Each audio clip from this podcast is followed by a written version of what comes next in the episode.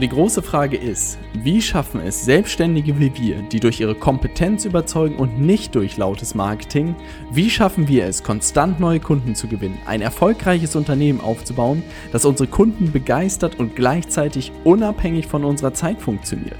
Das ist die große Frage und dieser Podcast wird dir die Antworten liefern. Mein Name ist Robert Heinecke und du hörst den Stay Hungry, Stay Foolish Podcast kann man mit Leichtigkeit ein eigenes Team führen oder seine Mitarbeiter führen oder fressen sie einem die letzten Haare vom Kopf? Das ist natürlich eine berechtigte Frage und das ist natürlich etwas, was dem einen oder anderen Selbstständigen vielleicht oder auch Unternehmer immer wieder so durch den Kopf geistert. Kann das wirklich Spaß machen? Kann es wirklich einen in die Freiheit führen? Oder bedeutet es am Ende viel mehr zu arbeiten und wirklich Kopfschmerzen zu haben? Ähm, und diese Frage möchte ich dir gerne in dieser heutigen Podcast-Folge ähm, bisschen meine Sicht darauf äh, zeigen. Da sind ein paar ganz spannende Gedanken dabei. Und tatsächlich ist das etwas, diese Abwägung immer zwischen Selbstständigkeit und alleine unterwegs zu bleiben ähm, und vielleicht ein bisschen mehr seine Ruhe zu haben und ein eigenes Team zu führen. Ähm, darauf werde ich ein bisschen eingehen und natürlich auch, wie man ein Team führen kann, was für mich in den letzten Monaten wirklich sehr gut funktioniert hat. Und meiner Meinung nach meine Mitarbeiter auch äh, ja so mittelmäßig zufrieden sind. Nein, ich hoffe natürlich sehr zufrieden sind. Ähm, auch ich bin da natürlich noch in der absoluten Lernphase, wie man das Ganze macht. Aber das Modell, mh, was ich in den letzten Monaten genutzt hat, habe, hat immer besser funktioniert. Und das möchte ich dir gerne heute verraten. Also, ähm, fangen wir mal mit dem ganzen Thema an. Das bedeutet, ähm, das, was irgendwie so das Essentiellste meiner Meinung nach fängt eigentlich an bei der Einstellung. Ähm, natürlich kann man darüber äh, reden, wenn man schon Leute sitzen hat, was, was kann man mit denen machen, aber wenn es wirklich jetzt darum geht, irgendwie zu wachsen, ein Team zu führen, glaube ich, muss man immer darauf schauen, wen stellt man eigentlich ein. Und da ist so ein bisschen meine Philosophie geworden, sehr wenig auf den Lebenslauf zu gucken. Ähm, das ist, glaube ich, das Erste, was ich vernachlässige, sondern eher mh, mm, wirklich eigentlich darauf gucke, ich nenne das immer so ein bisschen, wie schnell die Synapsen schalten. Ja, also wie schnell ist jemand irgendwie gedanklich da und auch in den Bewerbungsgesprächen dann irgendwie gucke, so Fragestellungen ihm irgendwie gebe, wo es oder ihr gebe, wo es vielleicht nicht direkt irgendwie eine klare Antwort gibt und dann zu gucken, wie denken diese Leute. Also ein schönes Beispiel dafür ist, das ist etwas, was ich in der Unternehmensberatung auch als Frage bekommen habe, wie viele Bankomaten gibt es in Hamburg? Ja.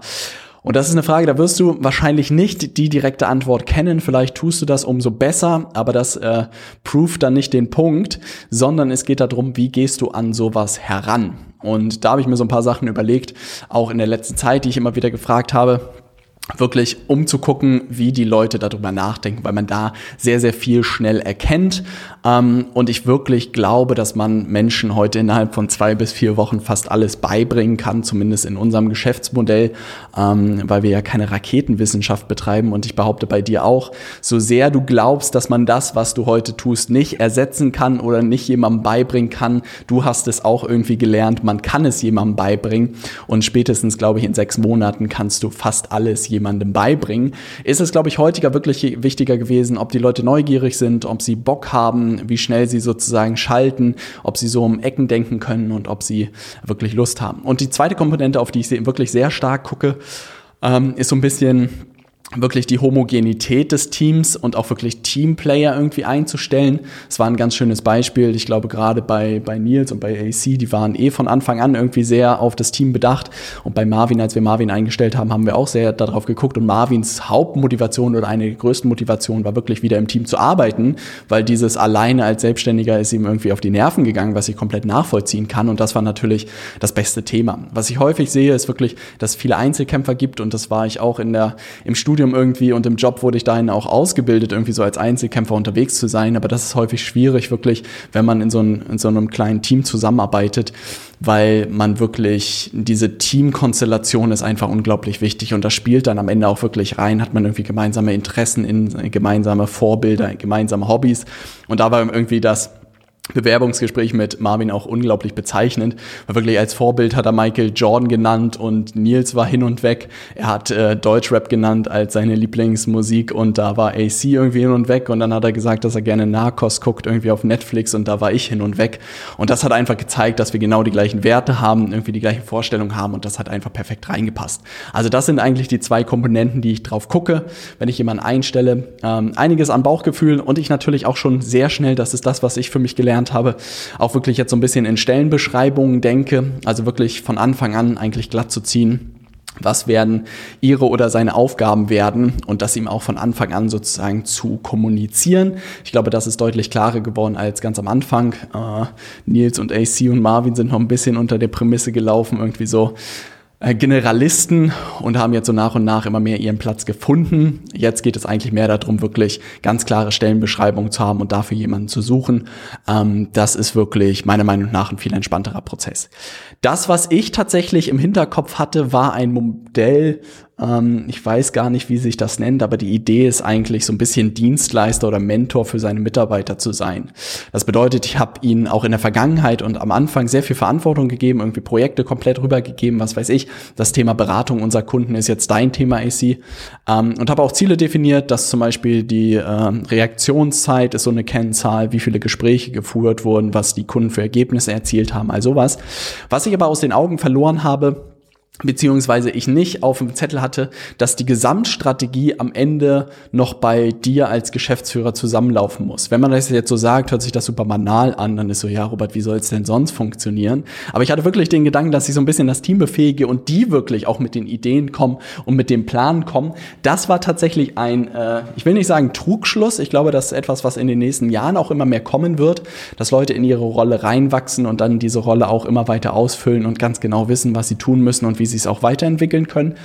Aber jetzt war es so ein bisschen wie, mh, mm, ja, da kann man doch so ein bisschen Militärvergleiche machen, dass du so halt der General bist, der den Schlachtplan sozusagen hat und deine kleinen Soldaten da hinsetzt, wo sie sozusagen äh, hingehören, beziehungsweise so hinstellst, wie sie, äh, damit die Strategie funktioniert. Oder im Sport ist es so ein bisschen wie der Trainer zu sein und seinen Spielern zu sagen, wie die Strategie dahinter aussieht, um am Ende zu gewinnen. Und das bedeutet, das ist meiner Meinung nach das Allerwichtigste. Und das hört sich immer so ein bisschen sexy an. Ich glaube, als ich in der Beratung gestartet bin, war es auch immer das Oberste, was ich mir auf die Fahne geschrieben habe, dass ich gerne äh, mehr strategisch arbeiten möchte. Was ich wirklich gelernt habe, dass das, ja, so am Schreibtisch zu setzen und sich Strategien zu überlegen, das hört sich wirklich sexier an irgendwie. Aber das Ding ist, die Tragweite ist halt heute irgendwie deutlich größer, wenn du daneben liegst. Ja, also das bedeutet, das ist auch etwas, was ich im letzten Jahr irgendwie in ein paar Monaten gemerkt habe, dass ich da ein paar falsche Handgriffe gemacht habe und wirklich die Firma da äh, in einen Tiefpunkt gefahren habe und dann gemerkt habe, ja, die strategische, das hört sich alles gut an, aber wenn du da die falschen Entscheidungen triffst, dann trifft das deine Firma und deine Mitarbeiter sehr direkt. Na, ähm, und daraus habe ich wirklich gelernt, auch über diese Konsequenzen viel mehr nachzudenken, zu überlegen, das, was ich jetzt vorhabe, was könnte das bedeuten? Ähm, ist das richtig? Ist das nicht richtig? Was, was für Konsequenzen hat das, wenn wir das so machen? Ähm, und das hat sozusagen viel verändert. Also das bedeutet, du musst eigentlich so mehr oder weniger den Schlachtplan haben, die Strategie haben, was jetzt die Sachen sind, die ihr umsetzt und musst dann gucken, wie du dein Team eigentlich darauf sozusagen verteilst, wer welche Themen übernimmt und welche Ziele es am Ende gibt. Und das hat es wirklich für mich am Ende sehr leicht gemacht. Am Ende habe ich so eine kleine Excel-Tabelle aufgesetzt wie so ein Dashboard und eigentlich für jeden von Marvin, von Nils, von AC so Kennzahlen definiert, ähm, die am Ende dazu führen zu sehen, wie steht das Unternehmen gerade da. Und dahinter sind sozusagen die Strategien, die, die ich überlegt habe, die sozusagen uns zum Erfolg führen sollen. Sind natürlich nicht in Stein gemeißelt und auch da versuche ich natürlich vom, von meinem Team so viel Feedback wie möglich zu bekommen, um zu hören, was funktioniert und was nicht funktioniert. Aber wie gesagt, du musst sozusagen so ein bisschen die Zügel in der Hand halten äh, und gucken, lauft ihr in die richtige Richtung oder nicht. Dann, ich glaube, das Allerwichtigste ist, und das ist das, was ich ganz häufig bei bei Firmen sehe, dass sie sich schwer damit tun, irgendwie Verantwortung zu übergehen. Ich glaube, gerade richtig gute Leute brauchen einfach schnell Verantwortung und müssen auch mal links und rechts irgendwie Sachen äh, verbocken und brauchen halt klare Ziele. Ich glaube, das ist auch etwas, was ich entlang des Weges immer wieder gemacht habe, den Fehler irgendwie äh, den dreien in ihre Sachen reinzuquatschen, ja, und sie es irgendwie geschluckt haben, aber sich dachten, Mann, was will der denn jetzt von mir? Und wo ich auch selbst lernen musste, dass ich mich da raushalten muss dass ich vielleicht ab und zu ein paar Fragen stelle, ähm, aber und natürlich äh, zur Seite stehe, wenn irgendwas nicht funktioniert, aber dass man dieses Mikromanagement möglichst irgendwie vermeiden sollte, wenn nicht unbedingt notwendig, damit sich auch jeder deiner Mitarbeiter am Ende entfalten kann und wirklich richtig gut werden kann. Weil wenn du immer wieder dazwischen funkst, dann nervt es die Leute und sie haben das Gefühl, dass halt ultimativ du doch immer dann die Entscheidung triffst und das ist halt irgendwie ein bisschen Gift. Und das ist eigentlich auch so der vierte Punkt, wo ich mich mittlerweile irgendwie so ein bisschen sehe, als Mentor sozusagen zur Seite zu stehen, dass ich mir wirklich sehr viele Gedanken darüber mache, was sind die richtigen Ziele, ja, was sind die richtigen Projekte, was sind die richtigen Strategien, die wir umsetzen und dass ich dann ihnen so gut wie möglich helfe, das Ganze umzusetzen und so smart wie möglich umzusetzen. Ähm, das hat sehr, sehr viel verändert. Weil ich merke, Verantwortung abzugeben und Ziele zu definieren, habe ich schon immer getan. Da geht es auch wirklich darum, da richtig gut drin zu werden, was auch die Leute triggert, wo sie wirklich Bock haben, das Ganze umzusetzen. Und zu, als Mentor sozusagen stand ich auch zur Verfügung, aber ich hatte lange Zeit nicht diese Gesamtstrategie in meinen Händen und das war wirklich ein fataler Fehler, wo wir irgendwie viele Monate verloren haben. Das bedeutet, du musst halt meiner Meinung nach wirklich ähm, zumindest am Anfang dein Team als eine Verlängerung von deinen Armen so ein bisschen sehen. Also dass du wirklich ähm, plötzlich dir überlegen musst, hey, du hast jetzt viel, viel mehr Manpower. Was würdest du jetzt tun mit dieser zusätzlichen Manpower? Also stell dir vor, du hast plötzlich acht Arme, ja. Ähm, was würdest du mit diesen acht Armen tun? Und als ich diesen Shift gemacht habe, das hat wirklich alles verändert, weil ich dann wirklich, ich so ein bisschen diese Erwartung hatte und das war wirklich eine Erwartung, die einfach zu früh war, zu sagen, hey, die wissen schon, was die richtigen Schritte sind, strategisch, ja, aber das ist am Ende mein Job und das ist auch eine Aufgabe von mir. Ähm, und das hat dazu geführt, dass das wirklich nicht funktioniert hat. Und das Coole war wirklich, ich glaube, auch diese Freiheiten zu geben ist unglaublich wichtig, dass sie sich in ihrem Verantwortungsbereich irgendwie entfalten können und auch so ein bisschen so Werte sozusagen zu leben und zu, zu definieren. Auch gerade die Podcast-Folge 272 mit Bob Iger, dieses The Relentless Pursuit of Perfection, sowas mitzugeben, also wirklich auch deine Mitarbeiter irgendwie zu trimmen, wirklich immer ihren Anspruch weiter hochzuschrauben, immer perfekter die Sachen zu machen und jeden Tag zu überlegen, wie sie das Ganze noch besser machen können, ist, glaube ich, etwas, was meiner Meinung nach sehr, sehr wichtig ist.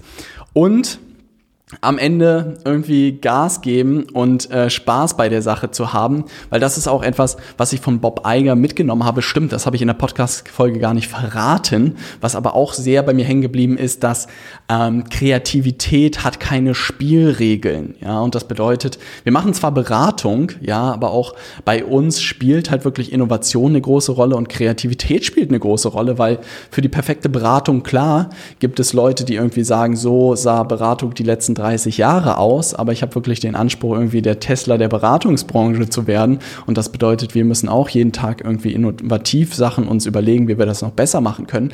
Und da hat Bob Eiger einfach so schön gesagt, Kreativität hat keine ähm, Regeln. Und das bedeutet, dass man nicht sagen kann, wenn man jetzt jeden Tag acht Stunden da ist und acht Stunden arbeitet, dass man unglaublich innovativ ist, weil man einfach acht Stunden nachgedacht hat, sondern, und das ist auch das, was ich beobachte, dass man, keine Ahnung, Mario Kart spielen kann, man kann joggen gehen, man kann sich auf die Couch legen und plötzlich hat man vielleicht die bahnbrechende Idee, äh, die man so nicht gehabt hat. Ich glaube, wichtig, und das ist auch etwas, was ich von Michael Jordan mitgenommen habe, ist, dass man sich niemals irgendwie auf den Punktestand konzentrieren sollte, sondern auf den Spirit sozusagen. Und das ist etwas, was ich gemerkt habe, dass mir die tägliche Arbeit irgendwie Spaß machen muss, auch gemeinsam mit meinem Team und dass dann die richtigen Ergebnisse auch irgendwie folgen werden. Na, und das ist, glaube ich, ganz, ganz wichtig. Das bedeutet, wenn du wirklich Leute vor dir sitzen hast, wenn du ein Team sitzen hast, glaube ich, muss man noch eine Sache differenzieren, dass es bei uns wirklich so ist, dass wir wenig Routinetätigkeiten haben, also dass wir sehr, sehr viel automatisiert haben, was so Routinetätigkeiten sind, wo man vielleicht so in Konzernen oder mittelständischen Unternehmen vielleicht noch fünf Sachbearbeiter hat, die irgendwie alles händisch machen. Also alles, was wir irgendwie doppelt machen, versuche ich sehr schnell zu automatisieren ähm, und irgendwie wegzubekommen. Das bedeutet, fast alle, ja zumindest AC, Nils und Marvin machen fast alles ähm, wirklich irgendwie projektbasiert. Ähm, und da ist am Ende das Einstellen dann auch unglaublich wichtig, dass du Leute hast, die sich immer wieder in neue Projekte reindenken können und das schnell umsetzen können ähm, und dafür Verantwortung übernehmen können und das so aus der Welt geboxt bekommen.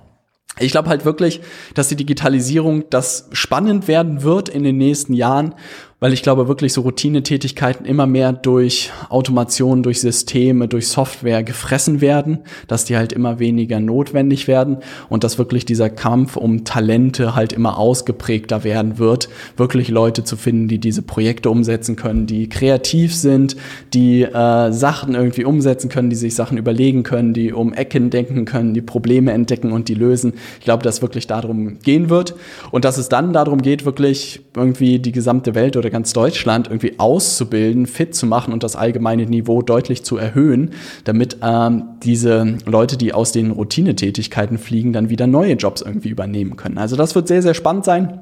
Weil ich sehe das wirklich, ich würde sagen, ich habe hier richtig absolute Top-Talente sitzen, die einen grandiosen Job machen. Und ich glaube halt, dass es wirklich für Leute, die irgendwie äh, repetitive Aufgaben machen immer schwieriger werden wird. Ähm, und da muss, glaube ich, Deutschland viel auf Bildung in den nächsten Jahren setzen und das wird sehr, sehr spannend. Also das bedeutet, um das Ganze nochmal für dich zusammenzufassen, wenn du Leute dort sitzen hast, dann das Erste, was ich wirklich machen würde, ist zu gucken, die Routinetätigkeiten irgendwie versuchen zu, zu automatisieren oder zu eliminieren und zur Not zu delegieren. Da gibt's natürlich auch Konstellationen mit Werkstudenten und mit 450 Euro Kräften und was es nicht da alles gibt, die vielleicht solche Routinetätigkeiten Tätigkeiten übernehmen und dass dein Kernteam wirklich ähm, Top-Talente sind, na, wirklich von Anfang bis Ende die richtig Gas geben und dass du da wirklich auf die Fähigkeiten schaust, dass da die Synapsen schalten, dass die irgendwie zu dir und deiner Kultur passen, dass du immer die Gesamtstrategie hast. Also stell dir immer diese Frage, was würdest du tun, wenn du acht Arme hättest? Ne, dass du dir da wirklich überlegst, was sind so die großen Themen, die du hast. Ich habe am Ende drei Themen für uns definiert für dieses Jahr, worauf ich meinen Fokus legen will und das sozusagen setzen wir tagtäglich um. Und dann wirklich diese Strategien in Verantwortungsbereiche oder Projekte irgendwie zu übergeben an dein Team, klare Ziele zu definieren definieren, Woche für Woche, Monat für Monat und dann eigentlich als Mentor äh, an der Seite zu stehen und am Ende immer ein Ohr auf den Gleisen irgendwie zu haben und zu horchen, funktioniert das, was du da als Hypothese hast oder nicht und dann relativ schnell irgendwie da zu testen, was funktioniert oder was nicht. Na, und dann in diesen Strategien einfach immer besser werden und das, was du tust, einfach immer besser werden. Und dieses Modell hat wirklich in den letzten Wochen, behaupte ich, sehr, sehr gut funktioniert, wird immer besser. Auch gerade sich selbst irgendwie aus diesem Mikromanagement rauszunehmen, ist äh, etwas, was für mich nicht ganz leicht ist, wo ich mir immer wieder auf die Finger hauen äh, muss, weil ich einfach gewisse Sachen auch irgendwie vielleicht noch detaillierter sehe als der ein oder andere. Aber das muss man auch lernen, da nicht immer wieder irgendwie dazwischen zu grätschen. Und das ist eigentlich meiner Meinung nach ein recht rundes Modell. Am Ende wäre es eigentlich die Führung gewesen, die ich mir in den Unternehmen, in denen ich war, gewünscht hätte die ich aber so in der Form nicht erlebt habe. Und insofern glaube ich, das auch sehr, sehr gut weitergeben kann, gerade weil es, wie gesagt, das wäre, was ich mir erhofft hätte und nie bekommen habe. Insofern ist es wirklich ein super cooles, eine coole Teamdynamik meiner Meinung nach, macht super viel Spaß. Ähm, aber es gibt trotzdem ganz klare, ich halte die Strategie sozusagen in den Händen und die anderen setzen die, die wichtigsten Komponenten davon um. Und das funktioniert sehr gut. Also, Nutzt dieses Modell, ja, probier das gerne aus. Für mich hat es super gut funktioniert. Wenn du irgendwelche Fragen dazu hast, schreib mir gerne eine Nachricht bei Instagram. Ich freue mich von dir zu hören. Keep pushing. Viele Grüße aus Hamburg. Dein Robert.